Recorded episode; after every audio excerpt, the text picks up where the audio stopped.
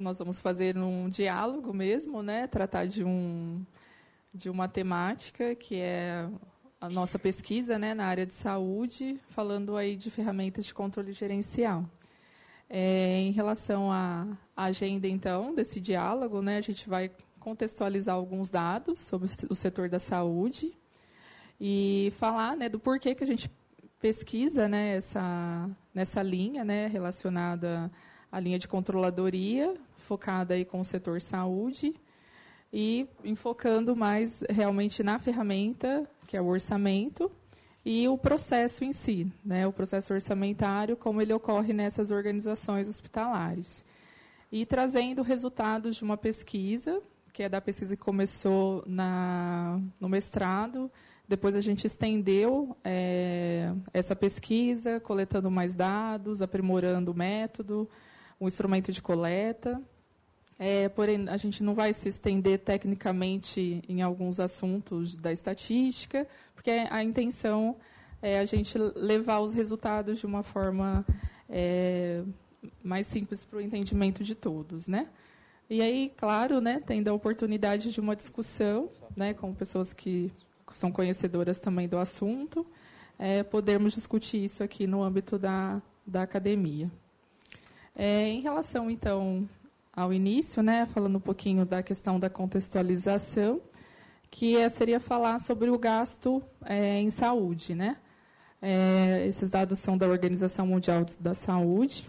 É, a, última, é, a última tabela é, tendo como ênfase o ano de 2014, do qual hoje no Brasil né, o gasto total em saúde é cerca de 8% do nosso PIB, sendo 4,4% é, relacionado aos, aos, gastos na esfera privada e 3,8% de gastos efetivamente públicos, né? Sendo uma despesa per capita de 947 dólares, aí o dólar à época da moeda. E aí trazendo um, como base de comparação, né, outros pra, países para a gente ter uma noção de quanto é, se gastamos muito ou se gastamos pouco, né? Então, comparando com Portugal e França, Portugal nós temos 9,5% do PIB e na França 11,5%. A despesa per capita aí já um valor é bem é, relevante, bem maior, 2.097 dólares e para Portugal e para a França 4.959. E aí isso ilustra um pouco do volume, né, é, de recursos é, de, direcionados né, à saúde. E aí tem um estudo da da revista Pan-Americana, que, na verdade, projeta né, é, uma projeção de crescimento desse investimento em saúde. Né, dizendo, então, que a meta seria investir 6% do PIB em gasto público de saúde, até, né, apenas, até o ano de 2064. E aí esse gasto, né, o que eles colocam que a ênfase é o fortalecimento do Sistema Único de Saúde, né, o SUS. É, nesse relatório da Organização Mundial da Saúde, né, é, então, estudando né, em todos os países, né, no mundo, a questão dos gastos em saúde, é, revela o quê? Uma trajetória ascendente dos gastos, ou seja, sempre mais se elevando gastos em saúde. E até nesse relatório ele traz até um comparativo quanto isso, o quanto a elevação né, desse gasto em saúde acaba acarretando no aumento da pobreza da população dado que o investimento é maior na área de saúde em contrapartida a outras esferas, né? A educação, né, investimentos, infraestrutura, né? Então há uma demanda crescente, né, de recursos então na, na área da saúde. E aí esse relatório aponta, né, que futuramente isso possa, né, vir a representar aí 10% do PIB mundial. Aí falando mais da parte do Brasil relacionada aos gastos públicos, né, efetivamente, quando a gente traz para a questão do orçamento, né? Então, em 2018, para o Brasil foi então é, alocou 121,86 bilhões de reais em saúde, sendo as despesas né, efetivamente executadas né, até o final do exercício orçamentário de 108,18 bilhões. Em 2019, acabou tendo um, um aumento para 123,42 e executadas até o momento 94,90 bilhões. São dados aí disponíveis no portal da transparência do governo federal. E aí, dentre essas subáreas, né, quando a gente é, projeta lá no que esse, é, em quais subáreas esses recursos estão sendo alocados, né? Isso nos interessa em termos de pesquisa, porque a gente está abordando a, a parte hospitalar, né? Então, a, no caso aqui, a assistência, né, a subárea de assistência hospitalar e ambulatorial é uma das áreas que mais consomem, né, no, na qual é mais destinado, então, um volume maior de recursos, sendo em 2018 de 50 bilhões e em 2019 de 49 bilhões. Isso. E aqui um gráfico né, que ilustra aqui uma, essa evolução de 2014 a 2018 das despesas então relacionadas a essa subárea da saúde, que é a assistência hospitalar e ambulatorial. E aí, para 2020, então, o governo então, propôs um orçamento né, para a saúde de 122,9 bi. E aí já algumas notícias né, sendo é, veiculadas na mídia em relação à, à regra do teto aí de gastos, que talvez a saúde venha a ter uma perda né, de destinação de recursos de 9,46 bilhões para o próximo ano. Né? E aí isso acaba sinalizando é, talvez uma redução né, nos gastos, na alocação né, orçamentária na esfera aí da saúde. E aqui também para a gente contextualizar como a maior, né, a maior destinação, de, aproximadamente 50% né, da destinação do orçamento, está ligada à subárea né, da, de assistência hospitalar. Então, no Brasil, hoje, a gente tem aí 4.267 hospitais privados, né, que estão sendo, é, recebem recursos né, do, dos convênios, a, da assistência suplementar, e alguns reembolsados né, pelo, pelo Sistema Único de Saúde também. E tendo no Sudeste, então, a maior concentração né, em termos de quantidade, então, de hospitais aqui que nos interessa também para fins da, da pesquisa nessa área. Aí alguns dados da OMS, né, que ela faz uma mensuração em relação à densidade de leitos no Brasil. Então, em 2010, havia uma, uma, uma projeção de 2,23 leitos por mil habitantes. E em 2019, a estimativa é de 1,95, né, que eles falam que isso vem decrescendo aí ao longo dos anos, né, Porém, é, a, OMS, né, então, ela estima uma média de 3,2 leitos a cada mil habitantes. E aí, então, diante desse cenário, né, trazendo um pouquinho, são apenas algumas informações para a gente ilustrar a questão, é, quando a gente está falando né, da alocação de recursos na saúde. E a gente vê nisso, claro, uma oportunidade de pesquisa, né, em qual sentido? Né? Se a gente começar a refletir se faltam recursos para a saúde, né, se é essa a, a questão, ou se falta gestão para a alocação desses recursos. Né? Então, a gente tem, é, teríamos, teríamos muito né, o que discutir é, se a gente está falando que realmente falta recursos ou se falta gestão.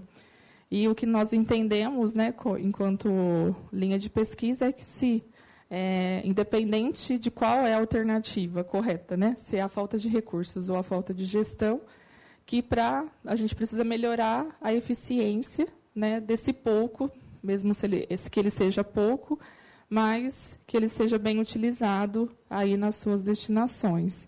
Então, a nossa intenção de pesquisa é, é nesse, a gente chama aqui, né, até entre aspas aqui, desse bastidor desse processo de alocação de recursos, seja ele na esfera pública, seja ela na esfera privada.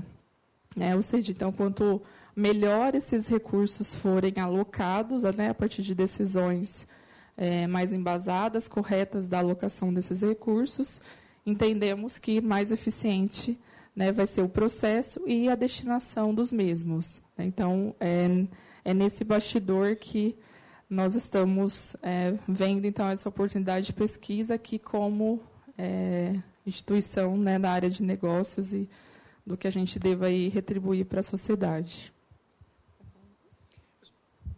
eu queria complementar é, essa retração, essencialmente, do, do, quantidade de leitos, né, é, de 2010, salvo engano, né, para 2019. Ele é um sinal forte, talvez, né, de, um, de uma mudança de paradigma, né, de deshospitalização, mas a gente observa que é um, um acirramento, é muito provável, né, também explica bastante isso aí da quantidade de recursos alocados, né? Então, o quantitativo ele ele está em expansão, né? Aquele gráfico mostra de 2014 para frente. Só que os, a planilha de custos né, hospitalares ela aumenta, né? Ela tem um conceito inflacionário muito diferente desse desse aumento apresentado pelo gráfico lá pela Gisele. Então, é, a gente tem percebido que o, o comportamento né, de gasto na função hospitalar ele é uma bomba relógio, né? E que ele tem que ser observado né, em termos de alocação. E daí a ideia nossa de ir na essência, né, nos atores desse processo. Né, e ela vai tentar apresentar. A gente fez uma escolha, é, essencialmente porque a gente vai é, disponibilizar esse recurso, né, essa palestra para a comunidade através do YouTube, de fazer uma abordagem o mais, vamos falar assim, palatável, né? Então, vez ou outra, a gente vai usar termos um pouquinho mais técnicos aqui para o público que está nos prestigiando aqui, né? Mas a ideia é deixar o, o, o, a ideia da nossa, da nossa abordagem de pesquisa, que é um working paper que já começou em 2000 praticamente 2014, né, Gisele? É, para a sociedade. Né? A gente precisa de participação de atores e hospitais envolvidos. A nossa pesquisa atualmente ela tem como meta 15 hospitais, a gente só é, conseguiu acesso até agora a 10 hospitais. Né? Então, é, é um processo, tem uma barreira de entrada enorme para a pesquisa. E a gente queria literalmente aproveitar esse ambiente para sensibilizar né, é, o, os atores desse processo da importância de, não só para nós né, aqui na, na, na, FEA, mas para os outros pesquisadores aí que tentam né, é, desenvolver pesquisa dentro desse ambiente. Bom, aí trazendo apenas né, um, um conceito aí da, de orçamento, né? É, então, o orçamento, né, ele é um instrumento então de alocação de recursos, né? Se a gente olha no ambiente que nós estamos estudando hoje, é, esse orçamento seria mais na questão da gente pensar num centro de custo ou num centro de despesas, que seriam que os apontamentos de materiais, de recursos consumidos por uma determinada área, né, ou dentro do hospital, né, que reflete no orçamento do hospital como um todo. E, claro, né, o, estudando também não o orçamento em si apenas como essa, vamos assim dizer, como essa planilha de custos, né, mas o processo dele, porque se a gente for é, verificar né, a importância né, da utilização de uma ferramenta dessa de controle gerencial nas organizações, ele por si só é, não funciona sozinho, é um processo no qual eu tenho interação de pessoas, né? E são esses agentes, na verdade, que nós buscamos, que é a nossa unidade de análise na pesquisa.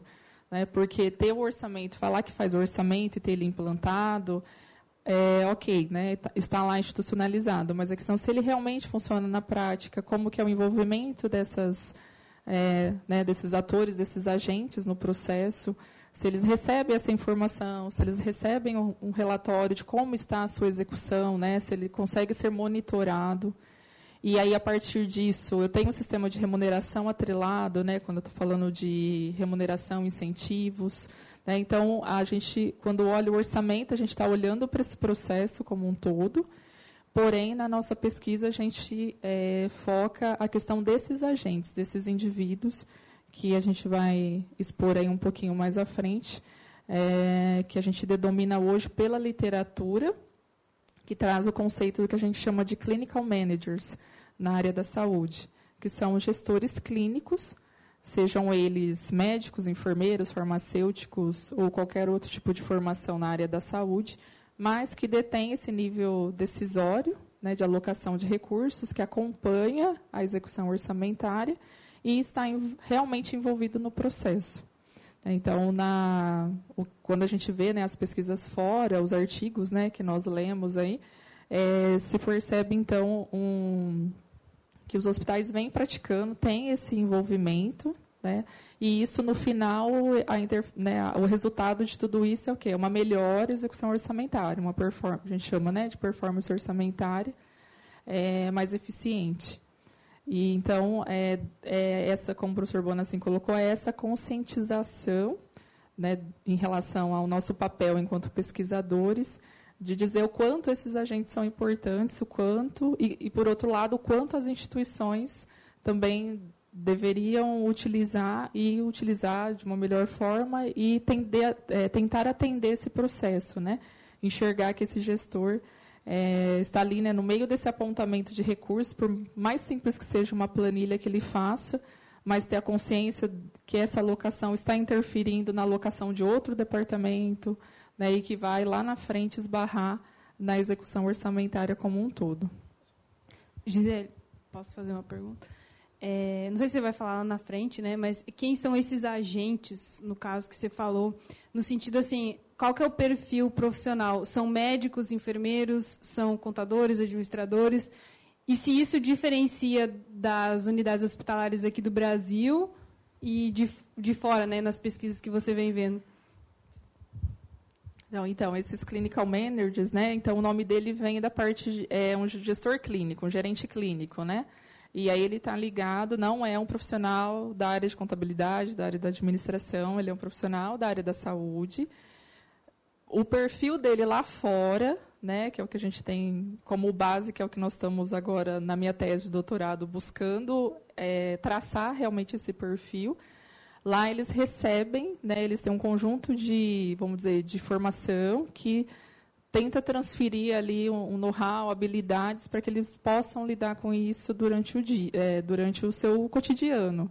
E que e que esse e que o, a função dele, tipo, se ele for um médico, é, não vai ser, é, continua sendo a principal função dele, porém agregado algumas funções de gerenciamento de equipes, de verificação de orçamento, né, de envolvimento em reuniões, em, em reuniões com a equipe, né, do qual ele, ele tem essa, esse nível decisório dentro da, da instituição.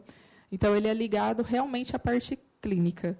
Tá? É, o que no exterior, nas pesquisas fora, esse profissional, a predominância são médicos, que recebem esse conjunto de, né, de habilidades é, que então eles possam ser capacitados a desenvolver. Porém, claro, né, a gente está falando é, esses estudos também trazem é, aquilo que será que eles realmente o que a gente chama hoje de identidade profissional, que é o que eu também estou tentando captar na, na minha tese de doutorado o quanto que eles, sendo médico, eles se dão a abertura a receber essa, essa, essa, essa carga, vamos dizer assim, de formação para atuar numa outra função aliada à função dele médica. É, essa caracterização de um profissional híbrido, né, que é pegar um, um, um médico com uma formação mais ortodoxa e, dá uma, um up em relação a questões gerenciais, Vanessa colegas, ela é, é muito complexa porque a gente está lidando com um dilema muito importante. Né? O médico ele faz o juramento, em tese ele observa a sua unidade. Sua função objetivo é alocar melhor quantidade ou melhor posição clínica para o paciente.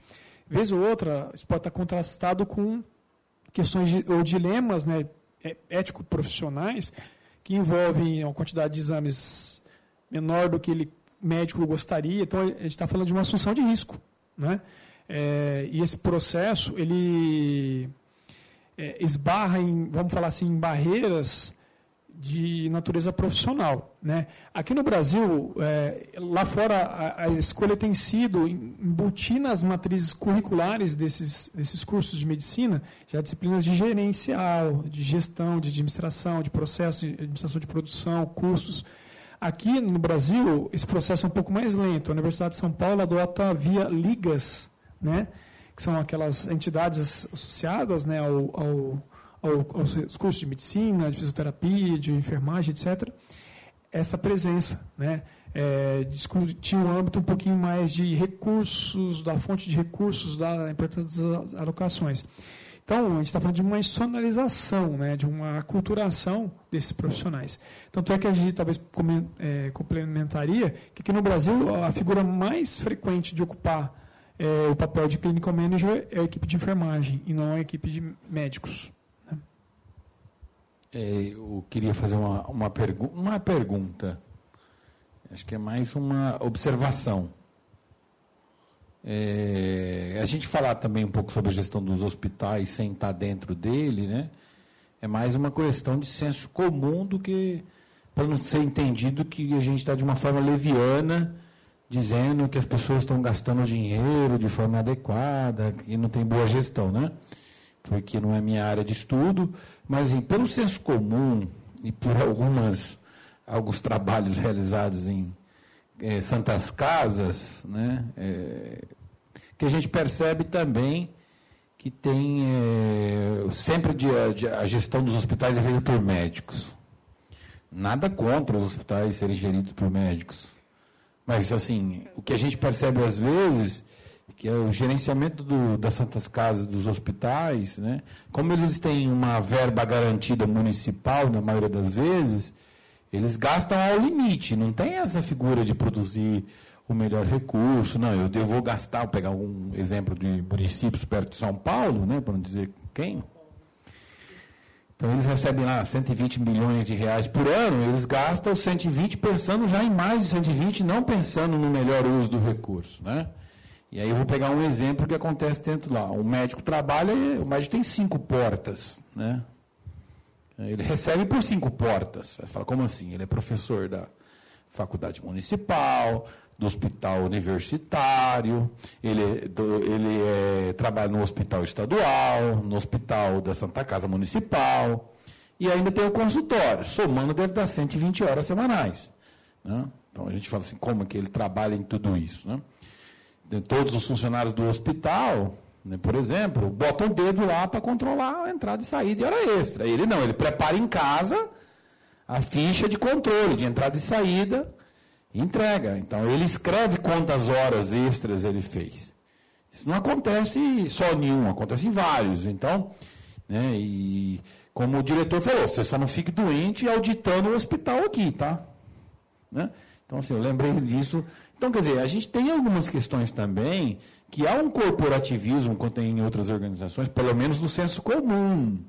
A gente percebe que existe um corporativismo também. Né? Num dos casos da amostragem que a gente fez, tinha um médico que recebeu a 36 mil reais de, horas de, de salários no mês que ele estava de férias. De horas extras, desculpa, né? que ele estava de férias em Boston. Né? Nós vimos a máfia do dedo de silicone. Quando tem que passar. Então, assim, a gente percebe também que lidar com essas questões, aí eu vejo vocês colocando alguns números que são bastante interessantes, né?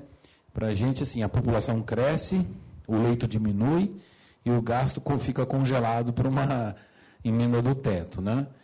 É, e, e parece que é um pouco contraintuitivo, a partir do momento que a tecnologia deveria baratear o custo médio do diagnóstico, não, parece que ela aumenta o custo médio do diagnóstico. Eu não sei o que, que você, Como é que vocês vão olhando, mesmo traçando esse perfil, que eu acho que são coisas importantes, né? Entendendo um pouco dessa dinâmica do corporativismo, dessa eficiência, como que a tecnologia não diminui custo no setor de hospital. Bom, excelente observação. É, de modo geral, e é um pouco do que a Gisele ia falar aí na sequência, é, muito do que a gente experimenta, é, que é percebido, vamos falar em senso como, como corporativismo, ou, é, vamos falar assim, uma licença poética para gastar, né? porque assim, a saúde, quanto vale a vida, né? Quanto, né? São, são elementos muito questionáveis do ponto de vista ético para serem discutidos, mas, de modo geral, o que a gente tem observado é que a licença poética ela tem como fun fundamento um fisiologismo que, olha, é, não dá para imputar num hospital um conceito de custo industrial né, pra, e, e, metas orçamentárias né, com, uma, uma, vamos falar assim, com baixíssimas flexibilidades. Né? Então, isso reproduziu um comportamento né, de uma simetria de informação muito grande. Por quê? O profissional, né, a gente vê profissionais aqui da área, né, o, o tal Gustavo que estudou, né, inclusive no seu mestrado esse processo, o profissional, vamos falar assim, de âmbito administrativo, ele não tem competência técnica para avaliar a necessidade de um exame, de uma prescrição. Então, tem, quem tem ocupado esses cargos são médicos auditores. Né?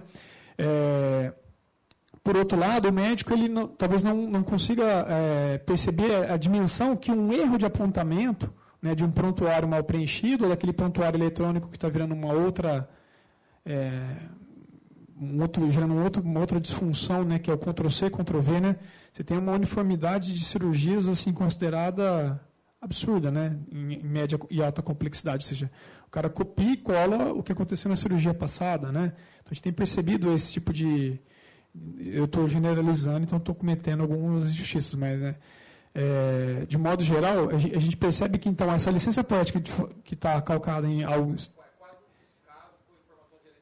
Isso. É, por o valor da vida, que é algo super legítimo, mas por uma questão, eu não diria infundada, mas assim, uma, uma questão é, de, de é, subestimar a importância da informação gerencial, porque é, ela não é possível, já que eu estou falando de um serviço, né, de uma interação de serviço, não de uma interação industrial, é o que a gente quer combater com a nossa linha, nossa abordagem de pesquisa.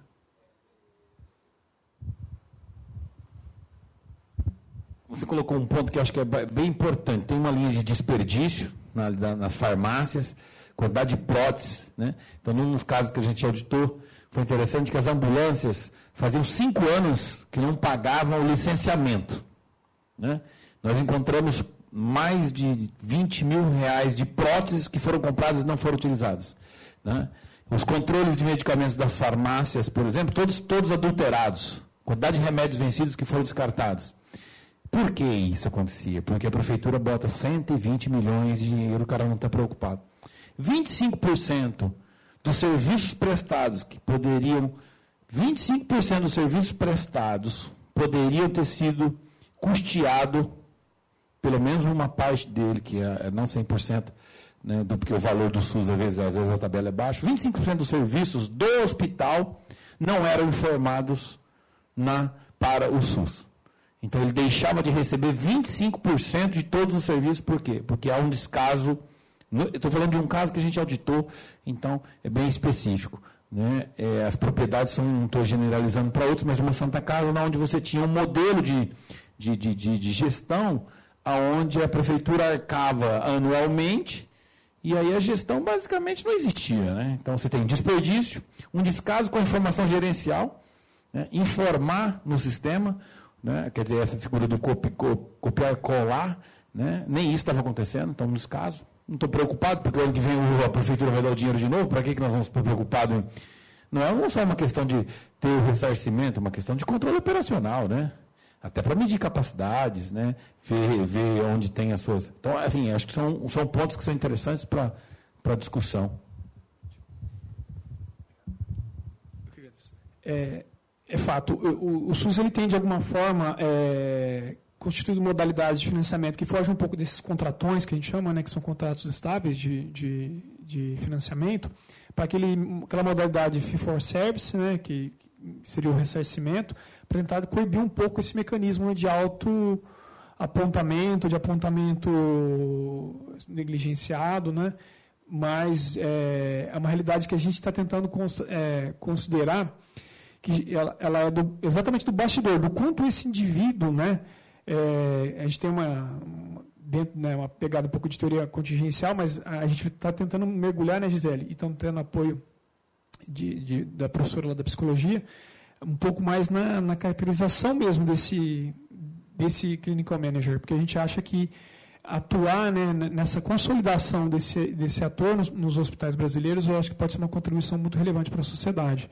A Gisele, na sequência, ela vai apresentar um pouco essas questões de caracterização, mas, de modo geral, é, sim, professor, esse, esse dilema, é, ele, infelizmente, ele percorre boa parte dos, é, das organizações que têm financiamentos, vamos falar assim, pouco dissociados né, da performance. Né?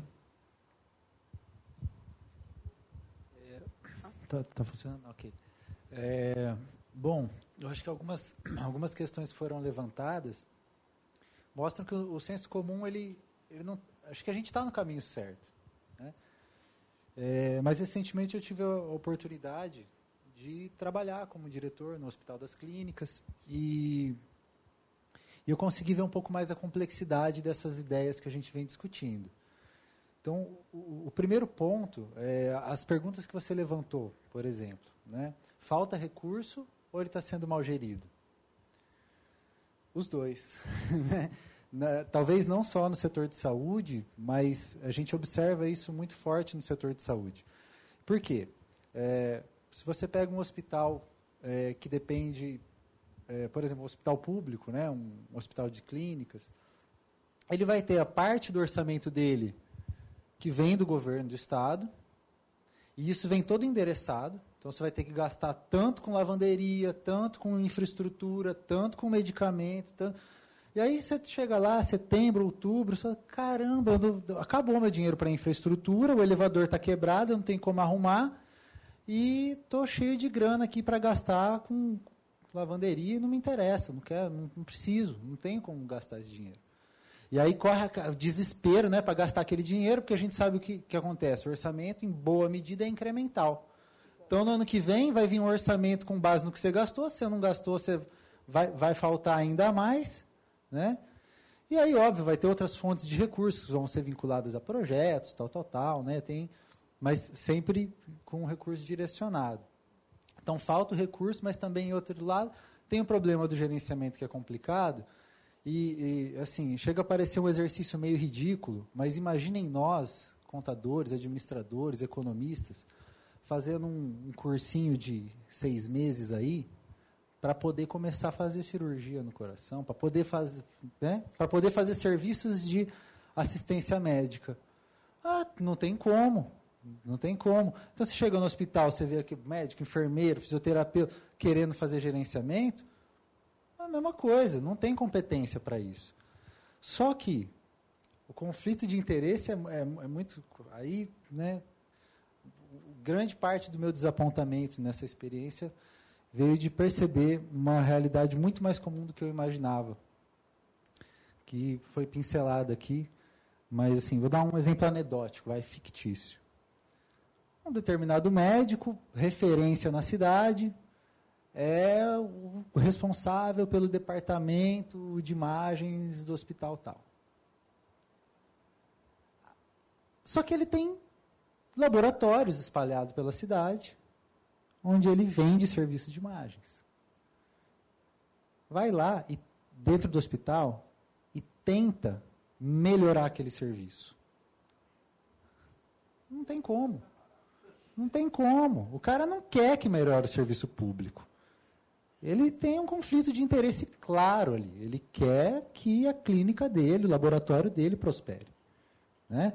Ou o médico que vai pedir um exame, aí ele pede o exame que o primo dele, dono do laboratório, fornece, sabe que o SUS não fornece, aí tem que mandar para o é, privado. E aí os, os, sistemas de regulação dentro do hospital, o médico regulador que autoriza, também é geralmente precário. Aí entra a questão da judicialização. Os juízes não estão preparados para entender quando um determinado exame é negado.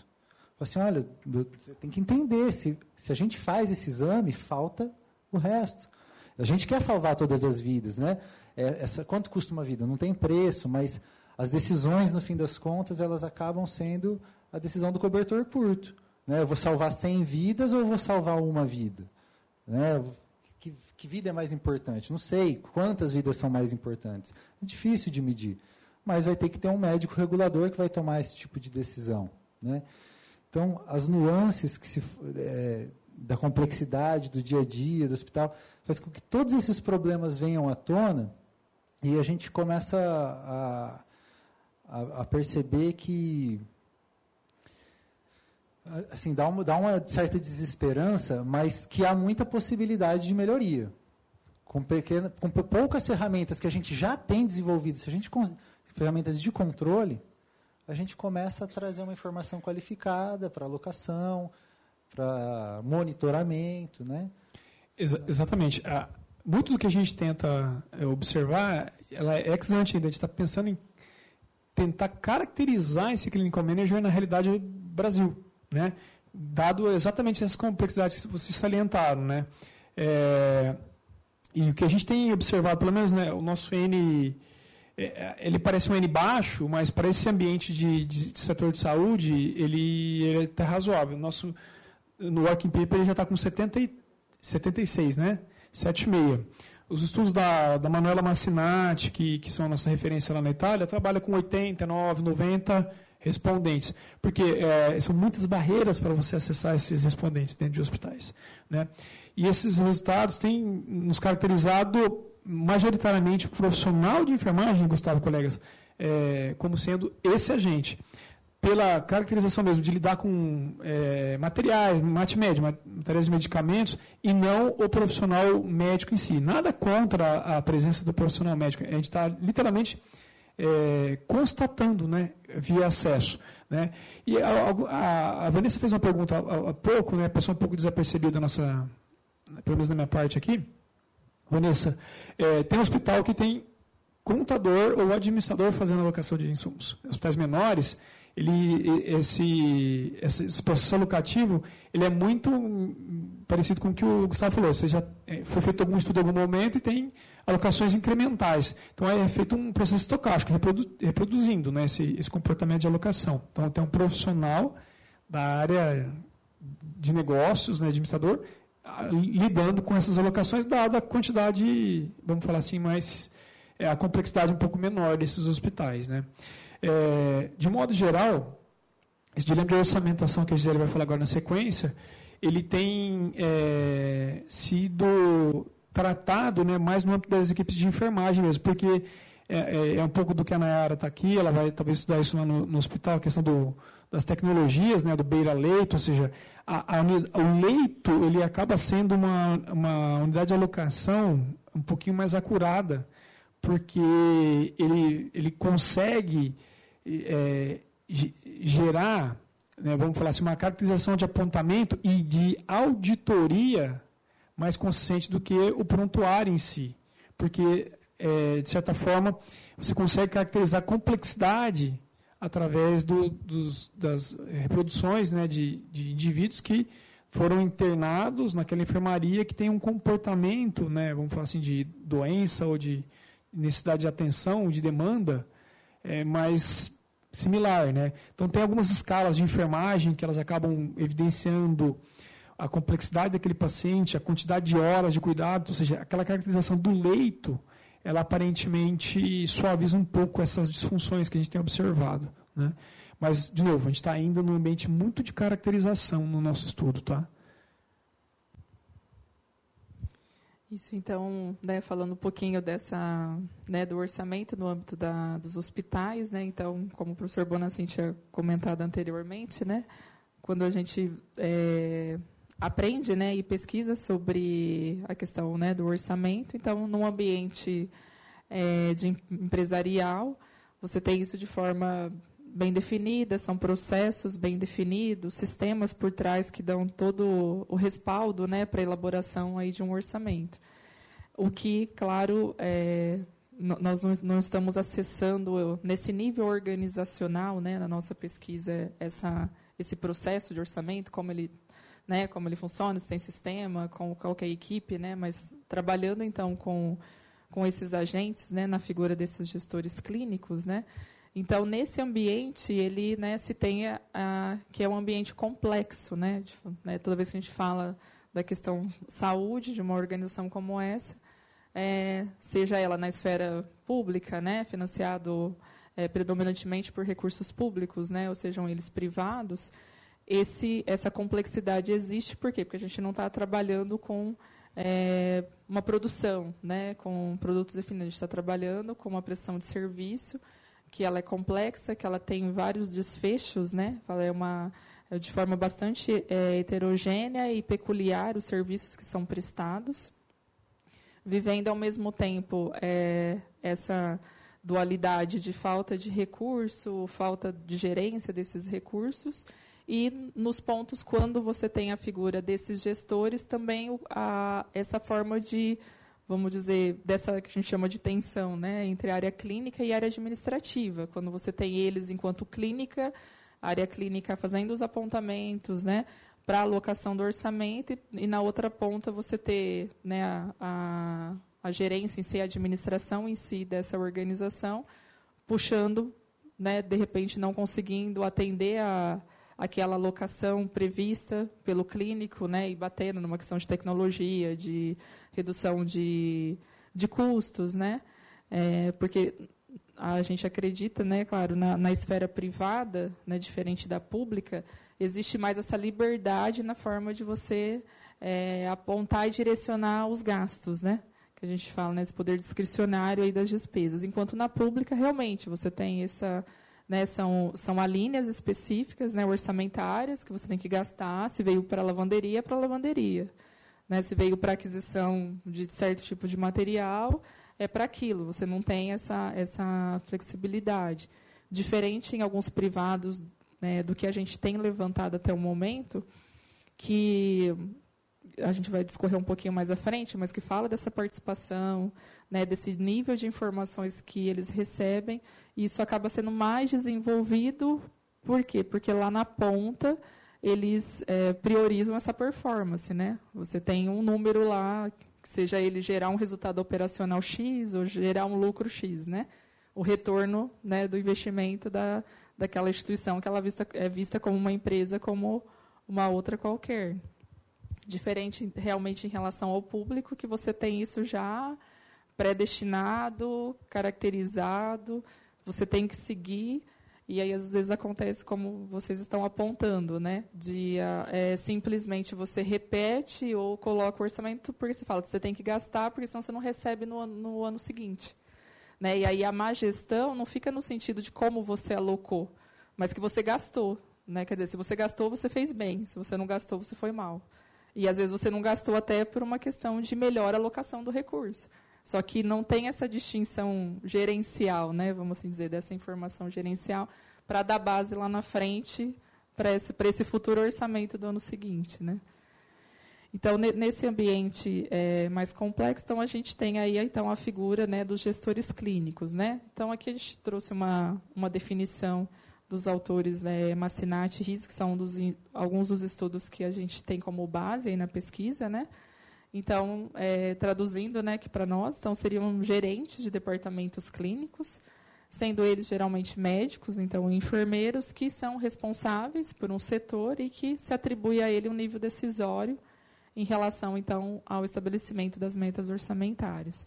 E até nesses estudos, né, a gente levantando os artigos e pesquisando, que a, a Vanessa até havia perguntado, é, lá esse fenômeno de ter essa, essa, é, esse misto, né, vamos assim dizer, do profissional médico predominante, é, predominantemente formado, graduado em medicina, enfermagem, e recebendo essa carga de, de formação, lá é conhecido como hibridização.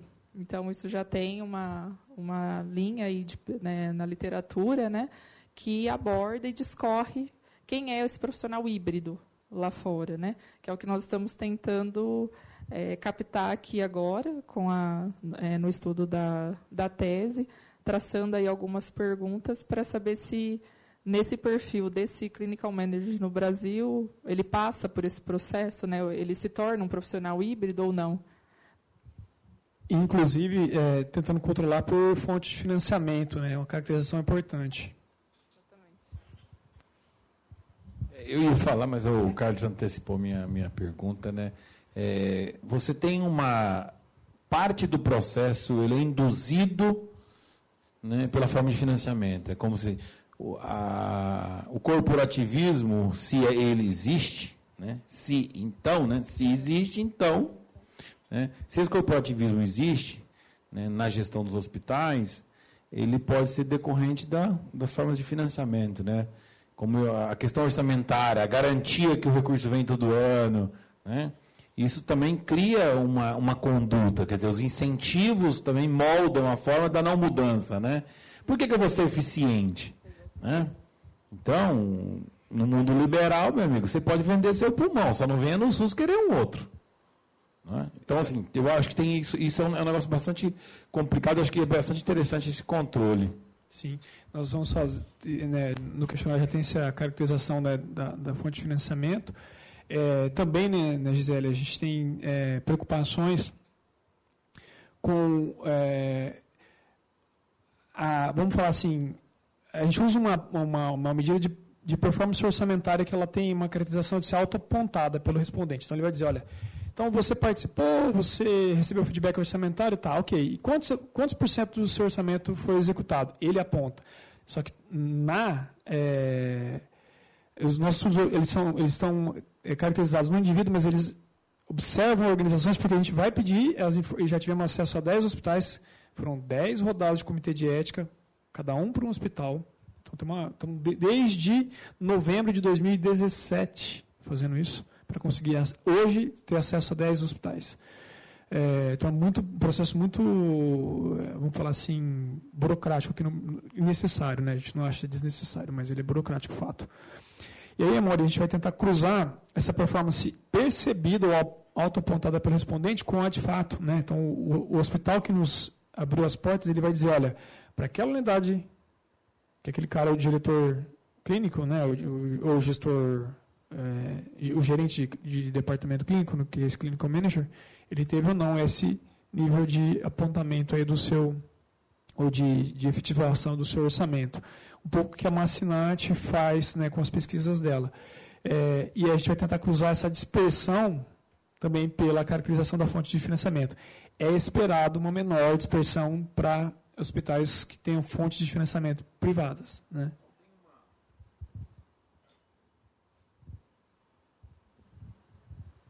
Tem uma discussão sendo repudiada no, né, na, no Ministério da Educação, né, assim, talvez a forma como apresente e o modus operandi dos últimos anos levou um certo inércia na forma de pensar o gasto público no Brasil, principalmente no setor de educação. Tem que ter dinheiro, tem que ter concurso, tem que ter salário, né? mas professor não bate ponto, professor não aparece na universidade, né? sem medo de falar e sem medo de ser processado pelo governador, né? meu nosso chefe. Né? Eu acredito que tem um X% do corpo de funcionários públicos né, que não cumprem 20% do que deveria cobrir da sua carga horária de 40 horas semanais nas universidades brasileiras. Não sei se é 1% ou se é 40%. Tá? Dos professores brasileiros não cumprem a sua carga horária completa. Tá? Mal dão as aulas. Aí vamos discutir que falta recurso, que falta isso. Aí diz o seguinte: uma das proposições colocadas nesse projeto aí do governo atual é a questão da produtividade. Você vai receber mais recursos em função dos resultados. Né? E acho que no modelo canadense isso já foi, é usado há muitos anos. Então, lá o ensino é pago, mas ele, o recurso é público, é via financiamento público. Só que as, os hospitais e as universidades recebem recursos em função do desempenho da performance, da qualidade da performance.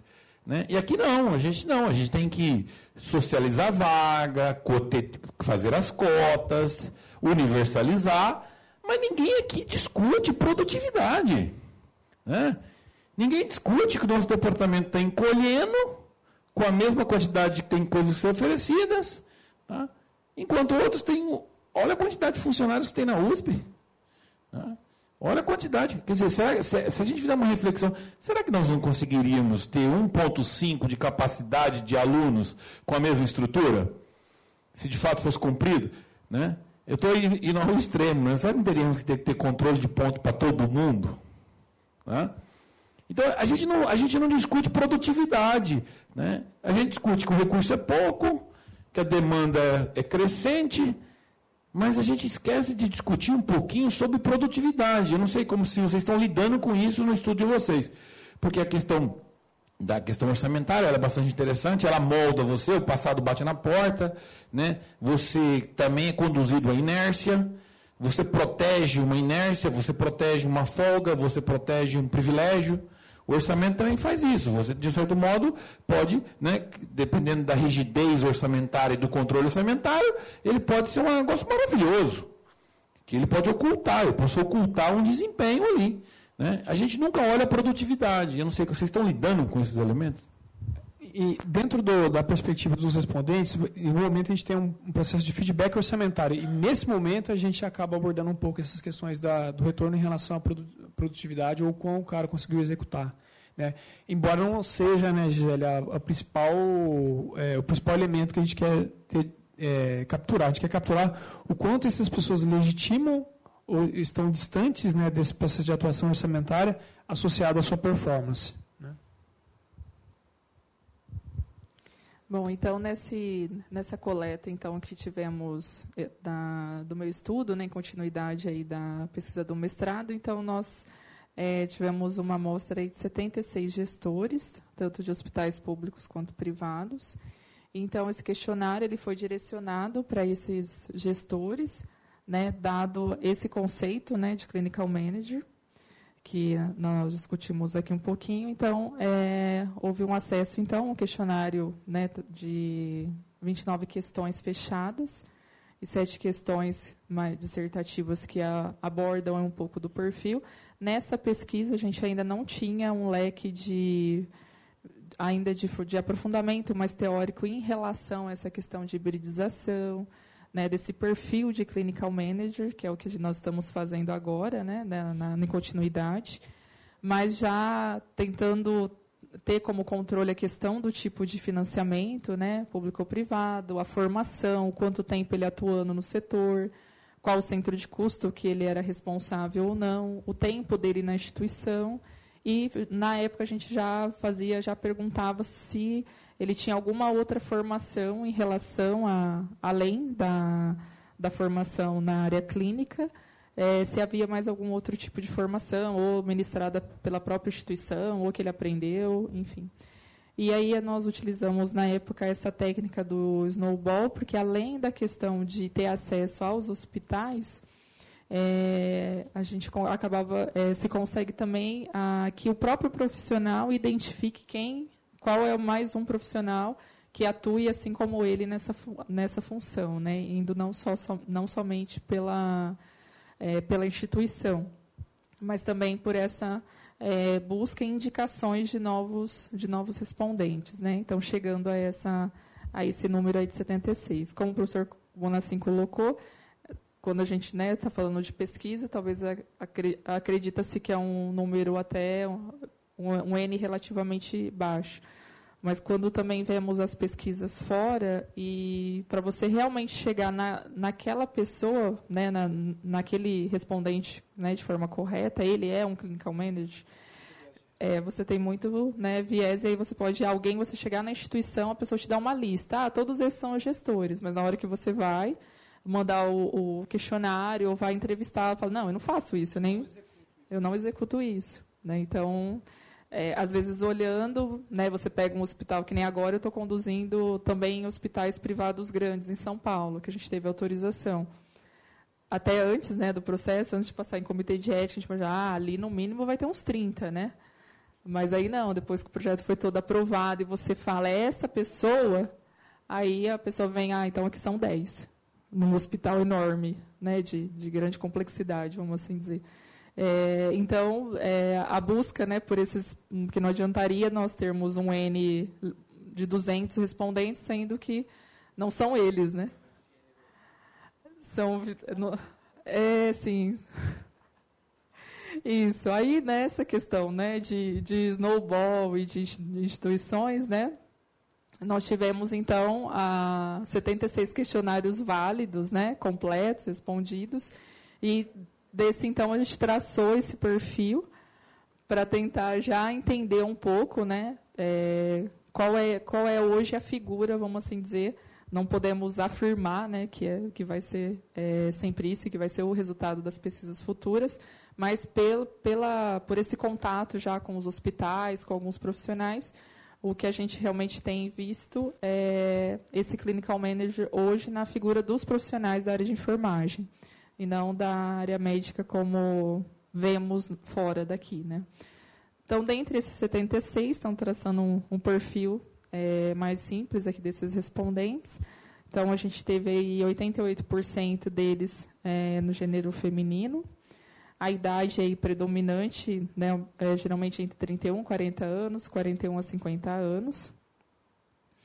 A formação acadêmica, né, tendo a predominância aí com a, pessoas com pós-graduação e um nível de especialização lato senso, e também é, uma concentração também relevante em pós-graduação, já em nível estrito senso mestrado, e é, é até bem expressiva também a, a quantidade também desses gestores em níveis de formação, né, doutorado, buscando aí uma formação mais aprofundada. Tem dois viés, né? Um deles é a questão do snowball, né? São as pessoas conhecidas e a sensibilidade de responder um questionário, né? né? É. Então tem assim, quem responde questionário sabe o que é, é, é quem precisa de resposta questionário responde dos outros, né? É, uma, outra questão importante que a Gisele é, consegue observar é que nesses hospitais é, a caracterização é um pouco mais segura para a gente, porque se você tentar abordar via LinkedIn, que é uma alternativa, tem muitos profissionais que se autodenominam clinical manager, mas quando você pergunta é, quais são as atribuições da sua função no dia a dia, elas não são. Aqui, a nossa construção teórica é, que é capturar como clinical manager. Né? Então, isso reduz drasticamente a nossa capacidade de, de aumentar o, a, observação e talvez perder um pouco essa questão da, do grupo homogêneo do Snowball. Então, a gente está tateando entre estudos organizacionais via Snowball e é, conseguir a caracterização de fato de um clinical manager para estudos é, abordando lá o LinkedIn e depois em algum momento a gente vai parear, é, ver o comportamento desse esses respondentes para ver se eles não estão vezados. Né? É, bom, desculpa, eu só queria resgatar que o Amori trouxe uma questão muito interessante. E eu, eu acho que sabe que o que você está estudando suscita uma série de, né, de reflexões, de angústias aqui que a gente está falando de saúde pública, né? É, quando a gente olha para os hospitais, principalmente para as atividades que devem ser desempenhadas por profissionais médicos, essa questão da produtividade aqui no Brasil, especificamente, dá para dizer com segurança, ela, ela fica muito, muito delicada. Por quê? Porque nós não temos médicos. Né? Se eu vi escassez de profissional em Marília, imagina Brasil afora. Né? nas cidades pequenas. Ninguém quer ser médico em cidade pequena. Às vezes é o cara sozinho lá dando conta do hospital. E outra coisa, a gente sabe que. O... Quem que é médico no Brasil? Filho de médico. Neto de médico. Bisneto de médico. Né? São poucos os que conseguem chegar nessa profissão sem ter um background familiar. Né? E são pessoas com dinheiro, que não se sujeitam a qualquer salário. Então, é, chegou já ao ponto, a gente abriu vaga para médico trabalhar oito horas por semana, tal, tal, tal, médico-chefe do núcleo interno de regulação, salário cinco mil reais. Nenhum candidato. Ficou meses lá a vaga aberta. Ninguém vai querer isso. Nenhum médico formado vai querer isso. Ele pagou 10 mil para se formar, vai ganhar 5 agora? Percebe? Então, como que você vai medir a produtividade desse cara? Ele tem muito poder. Você fala, ah, vou bater pontos, agora você vai bater ponto. Ah, estou fora. Vou lá para a clínica, não vou ficar aqui não. Né? E ah, o cara ele é professor e ele é médico. E agora que ele está na sala fazendo essa cirurgia, ele, tá, ele vai ganhar por quem? Por ele estar tá fazendo um trabalho acadêmico, tem, tem os residentes em volta, ou ele vai ganhar pela cirurgia, fazendo o trabalho, né? Tem toda essa questão, todas essas nuances. Então, a verdade é que o médico deita e rola. Se ele tiver mau caráter, se ele tiver vontade, má vontade, ele faz o que ele quer dentro do hospital. Né? Claro que tem muitos excelentes profissionais, gente bem intencionada, a gente faz um bom trabalho, não é, não é questão assim, não é todo mundo. Mas existe muita margem para que eles sejam improdutivos. Né? E até tinha uma brincadeira, o pessoal falava assim, a gente tem que mandar pintar o centro cirúrgico, o céu, a, a, o teto do centro cirúrgico de azul, porque tem muita estrela aqui dentro. Os caras é um mais estrela que o outro. Então você chega uma época lá que estava tendo 100% de infecção hospital, porque os indicadores que a gente tem de produtividade normalmente são indicadores de assistência, né? Então, 100% de infecção hospitalar nas cirurgias de neuro. Ah, mas o que está acontecendo? Vamos lá ver. Aí você vai conversar com a enfermeira, que não sei o que, tal, tal, fala uma coisa. O médico fala, o médico fala que a caixa veio molhada, que o centro cirúrgico não estava limpo, a equipe de limpeza é isso, aquilo. Aí a enfermeira fala, ah, esse médico não tira o anel para fazer a cirurgia. O cara não tira, não tira uma corrente. Que, que, qual que é a culpa da infecção hospitalar? Né? Então sendo, é de, muito difícil monitorar onde que está o problema, essas questões de produtividade. É, enfim, a gente está falando de uma área que é, é muito, muito, muito difícil. E, e, eu acho que isso explica, na verdade, é, é, muito difícil você monitorar, né? você criar mecanismos de controle sobre um profissional que tem tanto poder. E eu acho que isso explica o fato de vocês encontrarem profissionais da enfermagem nesse papel. Porque um médico não quer se sujeitar a fazer trabalhos de diretoria clínica, de clinical manager, essas coisas. São poucos que têm essa, uh, essa ambição de estar tá atuando nessa atividade. Porque financeiramente vai fazer muito mais sentido para outros profissionais. Então, o enfermeiro, o fisioterapeuta, o terapeuta ocupacional, esse cara está doido para pegar um, um, um, um, posto administrativo dentro do hospital. Né? Já o médico porque o diretor clínico ele tem que estar tá lá, ele tem que bater o ponto, ele tem que atuar com a equipe, ele, né, ele acaba assumindo responsabilidades que, que exigem dele a presença e, e ele se expõe mais ao monitoramento. Sim, é, exatamente. Nesse sentido, Gustavo, eu concordo e é, com essa questão dessa inversão da pirâmide vamos falar assim, organizacional. O chão de fábrica, que seria a área assistencial, ela tem, essencialmente da, da parte do corpo médico, né, ela tem muito poder do ponto de vista cultural dentro das organizações. Né? Tal qual o professor no âmbito das universidades. Né? A gente também tem uma licença poética para fazer inúmeras escolhas discricionárias, ingerências e né, o funcionário do administrativo ele também sofre com essa aculturação. Também, exatamente. É, o fato é que a gente é, tem observado no nosso mesmo acesso aos hospitais. Então, quando a gente acessou hipoteticamente o hospital A, é, nós não é, elencamos os respondentes. A gente pede para para que a gestão nos indique, olha, quem são essas pessoas que têm essa caracterização. Então, nós fizemos entrevistas em cada um dos hospitais com os diretores, né, ou que se equivale à diretoria, né, para dizer, olha, quem são os respondentes? Então, esse grupo ele tem se assemelhado demais com o grupo desse estudo da Gisele. Eu só queria deixar bem claro para vocês que esse estudo aqui, ele foi um snowball, então, ou seja, um bola de neve, ou seja, o Yuri indica, o Amauri que me indica para responder. Então, ele tem uma caracterização é, de uma homogeneidade, talvez um viés de resposta. É, é, exatamente. É, o estudo da Gisele é, atual, ele já corrige essa rota, porque a gente faz, inclusive, isso, só que também a gente está acessando organizações para eles nos indicarem. E a gente vai parear essa. E a caracterização atual, o nosso N não é tão parecido, né? o N atual é um pouco menor ainda. Nós tivemos, é, começamos a disparar os, os questionários tem semana retrasada, passada, retrasada, ou seja, a gente começou agora a coletar os dados, estamos com volta de 30, 35 respostas já, mas é, a caracterização do perfil do Clinical Manager não mudou. Né?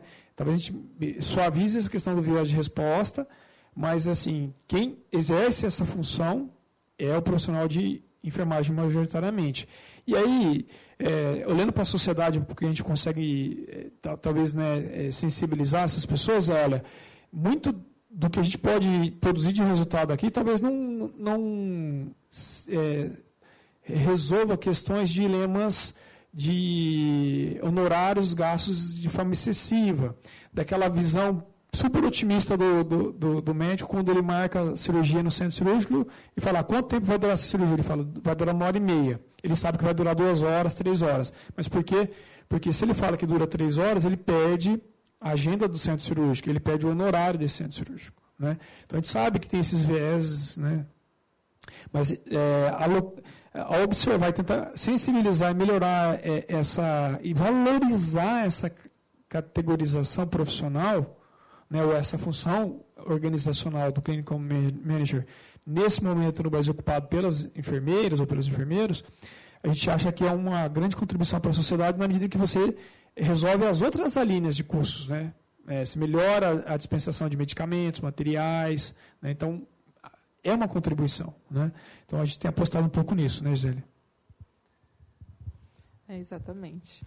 É, bom, então aqui continuando aqui o, nosso perfil, né, desse estudo então inicial que, que nós fizemos.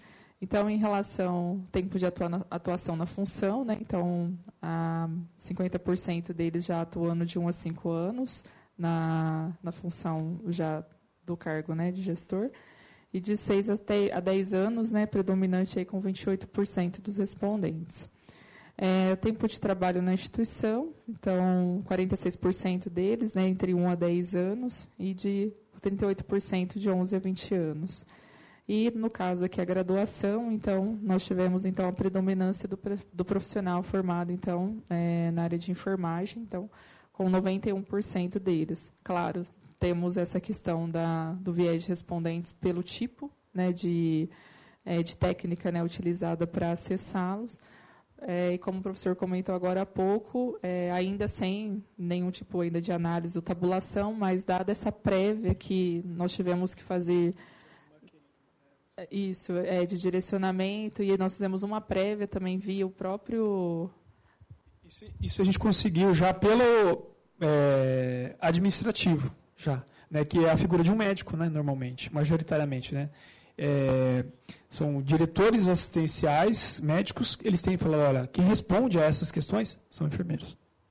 Exatamente. É, se eu não falar nenhuma besteira, me corrija, Gisele. É, desses 10 hospitais que a gente tem acesso garantido, né, e estão mandando. É, só apenas um, não posso falar o nome, que é, o diretor que é médico falou: olha, quem faz aqui, dois, dois. Aquele de São Carlos também, né? São administradores. É, um de Ribeirão, um privado de Ribeirão e um de São Carlos. Esse, esse ele indicou para administradores. Os outros que, que são hospitais maiores de complexidade mais é, é, relevantes, todos foram para a equipe de enfermagem.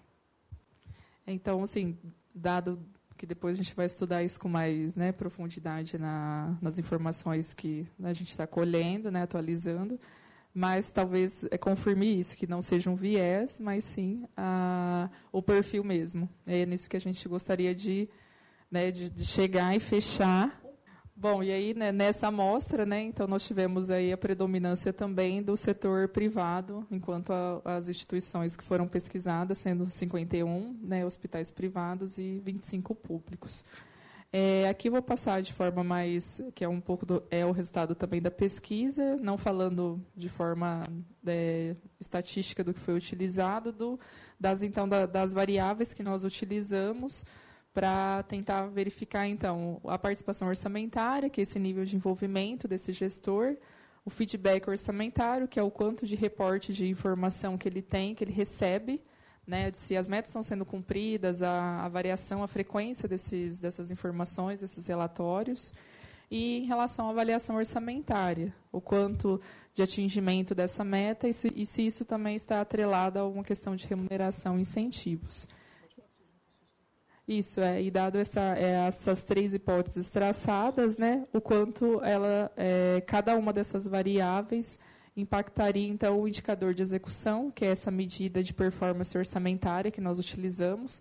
Nesse estudo, ela foi autoapontada, então, pelo respondente, que é algo que agora nós, é, para a pesquisa atual, a gente vai fazer esse pareamento, porque acaba sendo até uma crítica, né? Porque a pessoa mesmo alta aponta, então ela fala: não, o orçamento para mim foi executado de forma adequada. Quando talvez ah, realmente num relatório gerencial da instituição não seja, é, não corresponde a, a, esse percentual, né? Ou essa resposta que ele tenha dado. E isso acaba causando, é, tanto né, na, nos estudos que nós, é, nós vemos, e quando esse artigo foi apresentado também pelo professor Bonassin no, no Congresso no European, é, pesquisadores que também atuam nessa área, é, o que eles pontuam na, em relação a críticas, né, é essa questão do apontamento dessa informação. Porque é claro, né, talvez a pessoa não vá dizer, ah, tá, não, não foi adequada, né, isso falhou, tá, ela aponta como algo. E lógico, é isso na, na, questão estatística acaba dando é, talvez né, uma resposta, né, um resultado não coerente com aquilo que foi a, a, realidade. Então é isso que nós estamos buscando via essa, essa parceria né, de é, aprovar o projeto em comitês de éticas dos hospitais para o acesso a essa informação, que isso é o que nós vamos tentar corrigir esse autoapontamento né, dessa medida. Mas aqui na, na época, então, foi é, uma indicação, né, uma alta é, informação do, do gestor. E, então, nós utilizamos é, o modelo denominado equações estruturais, né, que pode trabalhar aí com variáveis é, qualitativas, né, com escala Likert, no qual nós traçamos né, as três hipóteses. Né, se a participação orçamentária ela estava associada né, a execução orçamentária, quando, como feedback e avaliação orçamentária. Na nossa pesquisa atual, esse modelo também já foi alterado, tendo outras variáveis para melhorar. E aqui, na época, nós fizemos apenas o controle em relação ao tipo de instituição, né, de financiamento, público ou privado, para para que o resultado expurgasse essa variação na é, interferência em relação ao tipo de financiamento. Na pesquisa atual, nós temos outras variáveis de controle também, né, para tornar aí a, o resultado, é, vamos dizer, mais puro né, em relação a, ao teste estatístico. É, e também outras variáveis que a gente está trabalhando também com teoria da psicologia para tentar delinear essa questão do perfil, que é falar do comprometimento, que é falar da identidade profissional, que aí entra nessa questão da, da, da formação, isso, é, do corporativismo, enfim, da, dessa função é, clínica, né, e principalmente isso na, na figura aí do médico. Então, aqui como resultado, então nós tivemos duas hipóteses suportadas, que foi a participação orçamentária, tendo então uma, uma é, influência positiva no índice de execução orçamentária, e a avaliação orçamentária é, sendo o feedback que não foi não foi suportado é, não foi suportada de forma estatística. Então, na participação orçamentária, a gente viu que essa relação ela é positiva, significante, ou seja, esses gestores eles é, participam e essa participação realmente acaba aí gerando um impacto na performance orçamentária. De forma qualitativa, né, pela estatística descritiva, Aí nós conseguimos também fazer a separação por público e privado para tentar enxergar a moda a mediana dessas, né, da, e a frequência né, dessas questões, da, das respostas né, dessas questões, e tentar analisar um pouquinho aí se houve uma diferença ou não entre público e privado. Né. Na questão da participação orçamentária, na, no, os gestores dos hospitais privados apresentaram aí uma maior intensidade né, na medida em relação aos hospitais públicos. Né? Foi um pouco mais, foi mais intenso aí o grau de envolvimento então desses gestores. E aí, claro, né, algo que a gente também discutiu aqui um pouquinho já, é esse envolvimento também, claro, vai depender da questão de formação, né, de habilidades, é, mudança aí nessa forma da própria responsabilização desses gestores, de autonomia dentro né, das instituições, já que hoje né, a gente percebe aí uma concentração maior nas atividades de, de assistência mesmo ao paciente. Em relação ao feedback, a relação ela foi positiva, mas não confirmada é, de forma estatística. E esses gestores, até, eles né, informaram que tem, né, pela estatística descritiva, eles recebem informação, mas as questões que falavam sobre a quantidade dessa informação, se ela é suficiente para a tomada de decisão, é, as medidas foram baixas né, de, da moda. Então, de repente, eles não, é, eles não é, recebem aí de forma que eles consideram né, suficiente para as informações em relação ao cumprimento das metas e para ajuste futuro aí no próximo, no próximo processo. Né. Nessa questão da estatística descritiva, então, a gente pôde ver que há uma diferença na percepção entre gestores da, da esfera pública e privada, Sendo então nos hospitais privados, eles recebem então é, mais informações em relação aos gestores aí da, da esfera pública. Em relação à avaliação orçamentária, também foi uma outra relação que ela foi positiva, é, estatisticamente significante.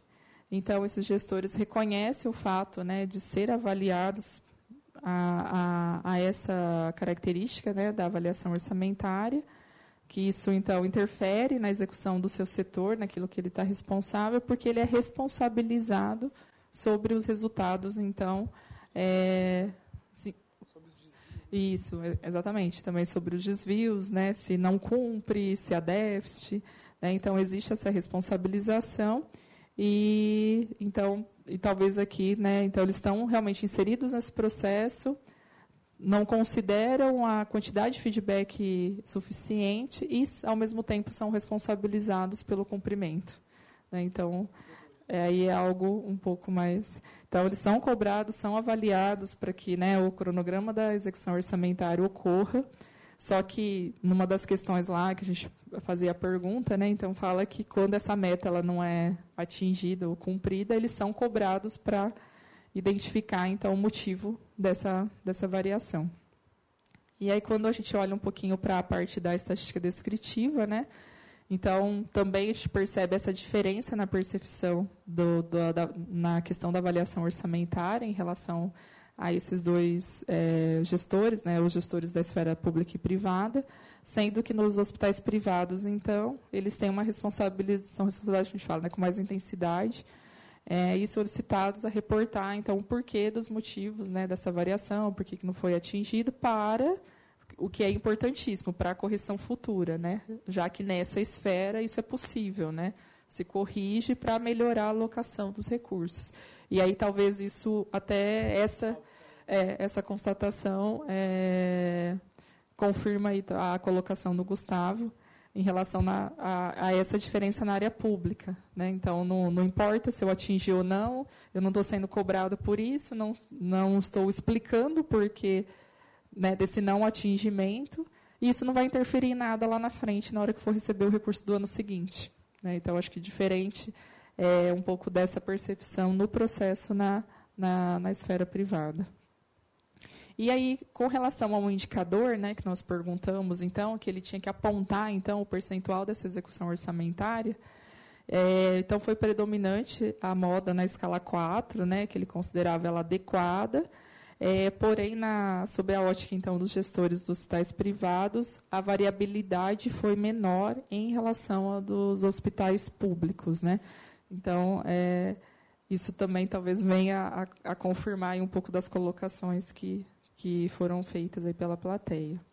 E aí, claro, né, é, indo aqui para o encerramento, aí são essas discussões que nos levam hoje, né, e que nos impulsionam aí para continuar a pesquisa é, estar nesse setor e, e buscar é, dar esse retorno para a sociedade em relação a esse processo. É falar, então, desse perfil, tentar caracterizar esse perfil, mostrar, tentar até mostrar para as próprias, para as próprias universidades, nós aqui né, dentro de uma USP, tentar passar isso para a formação né, das faculdades de enfermagem, medicina, enfim, é, o perfil desse gestor e se ele for lá é, fazer algum trabalho e alguma experiência também fora do país, o quanto isso também hoje é, está sendo, né, vamos dizer assim, cobrado, né? Se existe essa formação que a gente colocou, se existe esse fenômeno de hibridização, que é o que acontece fora, ou não, né? E dado né, que ele está nesse ambiente, e que a, essa complexidade vai ocorrer aqui, tanto fora, mas, de repente, é, essa questão que a professora Mauri colocou também em relação né, a essa questão de produtividade, que a gente vê que lá fora mesmo o público ele trabalha com um sistema de avaliação, né, de apontamento, de retorno, vamos assim dizer, né, das medidas de avaliação semelhantes a de um hospital privado, né? Então é, a metodologia lá, né, de, avaliação e de medição desse, né, do resultado dessa instituição é similar. Então, tanto é que alguns desses estudos que a gente se baseia a pesquisa hoje, eles são em hospitais públicos lá. Porém, que tem, é, que tem é, é, essa, toda, essa, é, toda essa caracterização como se fosse um hospital privado mesmo. Né? E aí o que a gente comentou um pouquinho também, que é essa questão né, da alocação entre essa dualidade entre a administração e o profissional da área clínica, então, envolvido nesse processo. acho que como complemento, é, dentre essas questões para discussão, é, essa esse paradigma novo, né, de o, o, hospital aqui do no, vizinho nosso aqui, ele é um, um exemplo disso, né, que constitui uma, uma fundação como uma organização social, né, para para receber repasse associado à performance, né, é, essas escolhas, essas modalidades de financiamento que atrelam um pouco mais desempenho, elas são uma correção de rota significativa. Mas é, a nossa tese é de que na base, é onde está a alocação dos recursos, tem muita tarefa a ser cumprida ainda. Né, de sensibilização desses profissionais, de capacitação desses profissionais, porque eles exercem um processo muito importante dentro dessas organizações, que é a base do apontamento. Né? É, claro, a gente não está militando aqui por catequizar apontamento com um viés industrial, mas, de modo geral, é, a sensibilização desses profissionais, a valorização desse quadro funcional né, no organograma dessas, desses hospitais, eu acho que fecha, a, a fecha ou contribui para esse ciclo, né, que você está ajustando receita, fonte de financiamento, né, e você está melhorando a caracterização da tal contraprestação, que nosso, no nosso ambiente aqui beira um pouco do CPC 47, né? Se associar aí um, mecanismo de contrato, né? É um contrato, ele é implícito, ele é, mas ele está associado, né, à hierarquização do SUS, né? Então é um processo muito importante dentro das organizações. A presença de glosas, né? do processo aí de erros de, de, vamos falar assim, de apontamento da execução da atividade, ela na nossa caracterização aqui, ela nasce aqui na base. Né? Quando você tem lá é, erros de, de, associação de materiais e medicamentos, né, do tempo de enfermagem, já minou todo o processo né, de, de construção daquela conta né, que vai gerar receita, que vai explicar o faturamento e a viabilidade financeira de projetos. Né? Mesmo né, com uma perspectiva assim, olha, de um projeto público, né? porque assim, embora os recursos é, sejam escassos, falte, né, é, o que você gastou tem que ser apontado, né? É algo na, perspectiva de uma escola, né, de negócio, né, departamento de contabilidade, é algo mínimo né, que tem que ser observado, né? Então a nossa unidade de observação da EG tem um pouco a ver com isso. É, eu, Carlos, eu queria só fazer um comentário.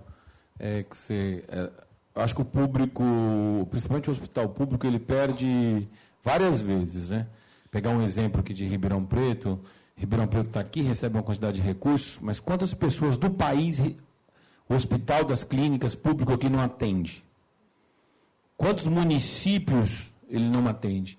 Se você pegar até os hospitais que são custeados pelo poder público municipal em vários municípios, onde tem alta complexidade, no caso do município que a gente auditou, ele atende 32 municípios. Né? E não necessariamente ele recebe verbo proporcional para os atendimentos do cidadão do outro município. Né? O professor Valmor, que foi teu orientador, tem sempre uma ideia muito interessante. Você chegou lá, você não é cidadão do município, opa, foi atendido no município, o município manda a conta para o outro. Cada município é responsável por si, ele não recebe a cota do fundo de participação do município. Né? Então, quer dizer, os municípios, ah, então o poder público, a não utilizar indicadores de produtividade, medidas de produtividade, controles orçamentários, perdem duas vezes.